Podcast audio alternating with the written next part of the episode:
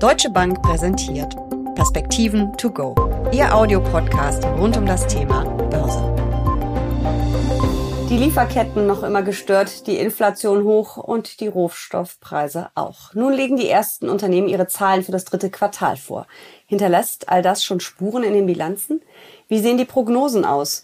Und wie steht es überhaupt um die Weltwirtschaft? Zuletzt waren nicht alle Zahlen so gut. Darüber sprechen Uli Stephan von der Deutschen Bank und ich in den Perspektiven to go. Mein Name ist Jessica Schwarzer und damit herzlich willkommen. Uli, die ersten Konzerne haben ja ihre Zahlen vorgelegt. Wie ist die Berichtssaison angelaufen? Die Berichtssaison ist aus meiner Sicht ausgesprochen gut angelaufen. Die Unternehmen, was bisher noch wenige sind, haben geliefert, äh, vor allen Dingen die Banken, die Finanzwerte, die schon berichtet haben. Aber wie gesagt, wir sind noch an einem sehr frühen Punkt in der Berichtssaison. Das würde ich jetzt noch nicht überbewerten. Aber der, der Einstieg in die Berichtssaison ist aus meiner Sicht gelungen. Und da sprechen wir ja jetzt erstmal von den US-Banken. Was sind denn ähm, die nächsten Branchen, auf die wir schauen werden in der Berichtssaison? Wann kommen die Tech-Werte? Das ist ja auch immer sehr spannend. Ja, die Tech-Konzerne berichten natürlich jetzt in den nächsten Wochen. Es geht aber schon diese Woche los mit Unternehmen wie beispielsweise Netflix oder auch IBM. Tesla kommt. Die Intel, das sind also so die, die diese Woche und dann kommen dann die echten Schwergewichte in der nächsten Woche, also ab dem 25. Oktober beziehungsweise dem 26. Oktober, 25. dann Facebook, am 26. Alphabet, Microsoft und so weiter und so fort, Twitter. Also dann geht's dann richtig los und dann werden wir wissen, wie diese Unternehmen möglicherweise auch von den Entwicklungen in China betroffen sind. Denn typischerweise gibt's da eine Korrelation zwischen dem chinesischen Wachstum und der Entwicklung der Technologiewerte. Was wird denn da erwartet? Naja, man sieht schon in Europa, dass einige Unternehmen, die ein hohes China-Exposure haben, doch eher gewarnt haben. Da muss man wohl damit rechnen, dass es möglicherweise nicht ganz so gute Ausblicke auch geben wird. Bei den US-Techs haben wir bisher noch wenig gehört, aber wie gesagt, das kommt dann in den nächsten Tagen und es könnte sein, ich meine, da gibt es ja berühmte Beispiele für Unternehmen, die sehr bekannt für Handys und so weiter und so fort sind, die große Produktionsstätten in äh, Asien haben, die dann natürlich auch negativ von sowas betroffen sein könnten. Und da sind wir dann auch ganz schnell natürlich wieder bei den Chips, die Mangelware sind. Da sind wir bei hohen Rohstoffpreisen. Also das könnte jetzt schon in den Zahlen vom dritten Quartal sich auch schon widerspiegeln. Oder erwartest du das eher in den Prognosen, dass es der Blick nach vorne ist, äh, wo das durchschlagen wird? Also wir haben einen schlechten September, das hattest du ja vorhin äh, schon angedeutet, dass der September nicht äh, kein so guter Börsenmonat war. Äh, das hängt, glaube ich, unter anderem damit zusammen, dass die sogenannte Pre-Earning-Season nicht ganz so erfolgreich war. Wir hatten doch einige Warnungen gesehen, äh, auch aus der Industrie vor dem Hintergrund der hohen Inputpreise, Stichwort Lieferketten. Korrektur von 5% plus in etwa. Insgesamt ist der Markt aber extrem stabil. Wir haben WIX und VDAX so um die 17 herum, also deutlich unter 20. Das zeigt doch, dass der Markt relativ äh, stabil ist. Das sind ja beide ähm, die Angstbarometer, die quasi uns anzeigen, wie volatil, wie schwankungsintensiv die Märkte gerade sind. Also da ist erstmal noch, noch Erholung oder Entwarnung vielmehr, nicht Erholung. Ja gut, diese Volatilitäten brechen ja meistens dann sehr plötzlich und dann sehr heftig aus, äh, will aber nur heißen, im Moment ist der Markt also da relativ äh, beruhigt und äh, preist da keine hohe Volatilität ein. Der Oktober ist bisher ja auch sehr gut gestartet. Mit der Berichtssaison hatten wir schon besprochen. Die Unternehmensgewinne werden im Moment, beziehungsweise die Schätzungen für die Unternehmensgewinne werden im Moment noch eher nach oben korrigiert wenn man so in die einzelnen Regionen und Indizes hineinguckt. Das ist vielleicht ein bisschen anders in den USA. Da haben wir tatsächlich eine Ausnahme, denn dort sind im letzten Monat die Gewinnerwartungen um zwar nur 0,2 Prozentpunkte, aber immerhin zurückgenommen worden. Allen voran trifft es dann in den USA die äh, Consumer Services. Man darf dabei nicht vergessen, dass die Delta-Welle doch in den USA im dritten Quartal nochmal deutlicher zugeschlagen hat und Consumer Services sind dann eben ja, äh, Bereiche wie, wie, wie Friseure, Massagen, all, all solche Dinge mehr, die da eine Rolle spielen und die natürlich deutlich um 13 Prozent zurückgenommen worden sind.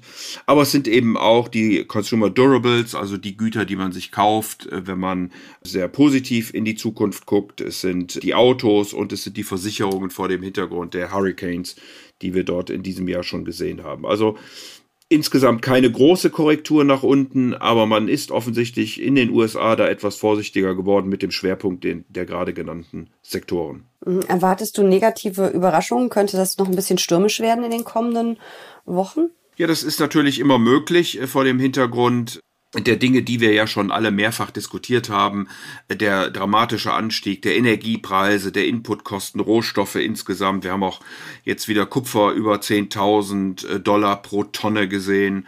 Zink, Aluminium, all das, diese Preise schießen alle durch die Decke. Und damit werden natürlich die Inputpreise äh, deutlich höher sein für die Unternehmen. Die Unternehmen, die die Preise dann weitergeben können an die Konsumer, werden ihre Margen halten können. Diejenigen, die es nicht können, werden eben stärker unter dieser Entwicklung leiden. Und das kann natürlich sein, dass der eine oder andere da auch dann negativ überrascht. Und du glaubst nicht, dass das nicht schon eingepreist ist? Weil du hast ja gerade gesagt, wir haben da schon oft drüber gesprochen. Die Zeitungen sind voll damit. Eigentlich ist es ja bekannt. Ja, und vor dem Hintergrund ist es ja auch so erstaunlich, dass der Markt so äh, sehr ruhig reagiert im Grunde genommen. Äh, wie gesagt, man war etwas vorsichtiger im Vorfeld dieser Berichtssaison. Jetzt haben wir gesehen, die Finanzwerte haben zunächst mal geliefert. Äh, die Margen werden aber weiter im Fokus bleiben. Auch US-Arbeitsmarkt ist da sicherlich ein, Thema. Das zweite wird sein eben die Lieferketten und von daher wird es sehr spannend sein, wie denn die amerikanischen Internationals, also die Konzerne, die äh, große weltweite Produktion und Kunden haben, auf diesen Trend reagieren. Äh, insgesamt bin ich aber nicht bange. Die Analysten erwarten für das äh, dritte Quartal ein Bottom-up Anstieg der Gewinne um 28 Prozent. Top-down sind es, also wenn man die einzelnen Analysten für die einzelnen Unternehmen fragt, 27 Prozent. Damit kommen wir auf knapp 50 Dollar pro S&P 500, wenn man so will. Das ist, äh, wenn das vierte Quartal einigermaßen läuft, dann ein Anstieg in 2021 von 44 Prozent. Und der äh, rechtfertigt dann eben auch zumindest ein Stück weit den Kursanstieg, den wir schon gesehen haben. Aber es kommen ja auch immer mehr schlechte Nachrichten, auch von der Konjunktur, zum Beispiel gerade wieder aus China. Das Wachstum kühlt sich ab. Äh, die Wirtschaft in der Volksrepublik ist im dritten Quartal nur noch, man muss wirklich sagen, nur um 4,9 Prozent im Vergleich zum Vorjahreszeitraum gewachsen. Man hat ja mit viel mehr ähm, gerechnet. Kann das die Stimmung weiter eintrüben und kann das auch dazu führen, dass eben vielleicht dieses vierte Quartal doch nicht so toll wird? Also was ich mir da immer angucke, Jessica, ist der Surprise Index. Der wird herausgegeben von der Citibank und da misst man, misst man vor allen Dingen auf der volkswirtschaftlichen Ebene welche Daten kommen raus und wie sind sie gewesen im Vergleich zu den Erwartungen. Und dieser Surprise Index ist also in den letzten Monaten doch deutlich zurückgegangen und fängt sich gerade ein wenig. Bedeutet also, wir sind in das Jahr gestartet mit recht guten Erwartungen. Die Erwartungen sind zum Teil getroffen worden, aber dann eben auch immer mehr nicht getroffen worden. Und mittlerweile sind wir da, glaube ich, auf einem Punkt, wo die Erwartungen so weit nach unten geschraubt sind, dass man eher mit positiven Überraschungen rechnen kann. So, vor diesem Hintergrund hast du natürlich völlig recht. Die Chinesen haben heute Nacht äh, nur 4,9 Prozent Wachstum äh, gemeldet fürs dritte Quartal, was aber dann auf die ersten neun Monate immer noch ein Wachstum von 9,8 Prozent gibt. Und da wir ja ein Wachstum von in etwa acht, guten acht Prozent erwarten in 2021, sollte das auch nach wie vor möglich sein. Also auch da muss man sicherlich das Ganze dann im Kontext sehen. Wir sind immer noch von Corona betroffen und das dominiert auch die Industrieproduktion 3,1 Prozent Prozent aufs Jahr gerechnet, war etwas schwächer als die Erwartungen. Der Einzelhandel war etwas schwächer als, erwarte, äh, als erwartet mit 2,5 Prozent. Das liegt auch an der Golden Week, äh, die ja jetzt gerade war, also die große Reisewoche in China, die äh, schlechter ausgefallen ist, vor allen Dingen beim äh, Tourismus. Und auch die, in, äh, die Investitionen waren mit 7,3 Prozent hier und hier etwas schwächer. Aber nochmal, China äh, macht da eine ein, eine No-Covid-Strategie. Das heißt also, sobald irgendwo Corona auftritt, werden sofort wieder Lockdown-Maßnahmen äh, ergriffen. Deswegen sind ja auch die Lieferketten zum Teil unterbrochen. Äh, der zweite Punkt ist, dass man ähm, sich mit äh, Australien um Kohle streitet und überhaupt ja auch vor dem Hintergrund der Olympischen Spiele im nächsten Jahr die Luft äh, sauber halten will. Deswegen gibt's da immer Engpässe auf der Energieseite. Ähm, und das Dritte, was wir dann haben, ist natürlich der Immobiliensektor in China, äh, der knapp 30 Prozent, wenn man alles mit äh, zusammenzählt, äh, zum Bruttoinlandsprodukt ausmacht. Das führt im Moment dazu, dass offensichtlich sich der ein oder andere zurückhält und die volkswirtschaftlichen Daten nicht ganz so großartig sind, wie wir das vielleicht vorher erwartet hatten, wenngleich die Exporte ja immer noch um knapp 30 Prozent nach oben gegangen sind. Aber China ist natürlich ein wichtiger Handelspartner auch für die Bundesrepublik. Wie stark kann das deutsche Unternehmen treffen, wenn das Wachstum vielleicht ein bisschen doch zurückkommt? Ja, das äh, kommt jetzt darauf an, was es genau ist. Es kann natürlich sein, dass gerade wenn man sich so Evergrande anguckt und ich äh, äh, als Chinese eine Anzahlung auf eine Immobilie gemacht habe, die dann möglicherweise verloren ist, dann habe ich vielleicht nicht mehr ganz so viel Lust, europäische Handtaschen oder Premium-Autos zu kaufen. Insofern glaube ich, dass diese Transmissionsmechanismen, Transmissionsmechanismen da eher auf der realwirtschaftlichen Seite sind würde das im Moment noch nicht überbewerten. Äh, man muss mal sehen, wann der Staat sich denn diesem Thema annimmt. Denn man darf auch nicht vergessen, im nächsten Jahr möchte ja möglicherweise Xi Jinping seinen dritten, also der Staatspräsident seinen dritten Term antreten und die kommunistische Partei möchte sicherlich nicht, dass äh, ja irgendwie marodierende Horden auf der Straße sind, Proteste möglicherweise angestrengt werden. Also insofern wird man, glaube ich, irgendwann in diesen Markt eingreifen und die Sache beruhigen. Wie stelle ich mich denn als Aktionärin im Augenblick auf? Da haben wir ja auch schon öfter drüber gesprochen. Weiterhin ein bisschen den Fuß vom Gas und bei Rücksetzer nachkaufen oder kann ich jetzt schon wieder beherzt einsteigen? Naja, wir haben neben China natürlich noch ein paar andere Punkte, die im Moment heiß diskutiert werden. Das ist in den USA die Fiskalpolitik, die nicht wirklich vorankommt. Man hat die Dinge jetzt nur verschoben und nicht wirklich gelöst. 3. Dezember stehen Budget und Schuldenobergrenze wieder äh, zur Debatte, also spätestens dann wieder zur Debatte. Auch das Thema der, der Infrastrukturpakete ist ja noch nicht gelöst. Zinsen haben wir auch noch als Der Thema. Benzinpreis läuft im Moment rein. Ein Cent bedeutet ungefähr beim verfügbaren Einkommen 1,2 Milliarden. Das heißt, bei gut 100 Cent Anstieg auf die Benzinpreise in den USA reden wir über 120 Milliarden weniger Kaufkraft.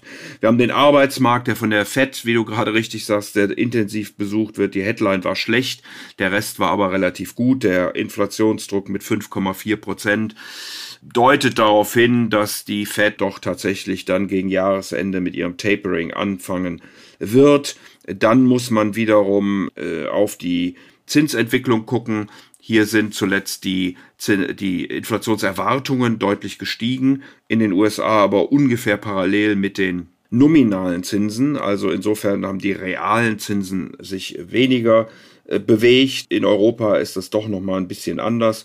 Äh, hier sind die Inflationserwartungen doch relativ stark gestiegen, die nominalen Zinsen nicht so sehr. Und das liegt natürlich daran, dass die Europäische Zentralbank deutlich hinter der amerikanischen sein wird. Man will zwar vielleicht das PEPP zurückfahren, aber dafür das APP dann ausweiten, je nachdem. Äh, und Zinssteigerungen sind eben noch lange nicht in Sicht. Äh, das führt dann äh, dazu. Und wie wir ja wissen, die Realzinsen sind doch wichtig insgesamt für die Bewertung des Aktienmarktes. Und je höher die Zinsen steigen, desto schwieriger wird es für diese sogenannten Long Duration Stocks äh, dann ihre Bewertungen zu halten. Das sind also die Aktien, die in Zukunft hohe Gewinne erwarten lassen und diese Gewinne dann auf den heutigen Tag abdiskontiert werden. Und wie stelle ich mich nun auf? Und wie stelle ich mich nun auf? Man sieht ja, dass der Markt doch relativ robust ist. Man muss natürlich damit rechnen, dass es immer mal wieder eine Korrektur geben kann. Wie gesagt, haben wir ja auch im September gesehen. Ich glaube aber, dass das eher Kaufmöglichkeiten sind. Ich glaube, dass sich diese ganze Pandemie, ähm, hat ja gerade auch schon für die USA, aber das gilt natürlich auch für andere Teile der Welt, die ja auch noch nicht so stark geimpft sind und was dann immer wieder auf die Lieferketten durchschlägt gilt, äh, dass sich diese Pandemie also dann irgendwann hoffentlich auswachsen wird, dass dann auch die Lieferketten wieder vernünftig laufen, dass die Energiepreise dann nach dem Winter auch wieder sich äh, deutlicher normalisieren und insofern würde ich eben solche Korrekturen grundsätzlich für Einstiege in den Aktienmarkt nutzen. Ich glaube, dass der Markt im nächsten Jahr höher steht als, die, als im Moment und würde das dann vor allen Dingen über Zykliker machen, also Unternehmen, die eben jetzt von diesen ganzen Fragestellungen stärker gelitten haben. Da haben wir ja vorhin auch schon ein paar Sektoren angesprochen. Das war jetzt fast schon ein Ausblick auf 2022, aber ich glaube, den machen wir erst in ein paar Wochen. Vielen Dank für diese Perspektiven to go. Sehr gern.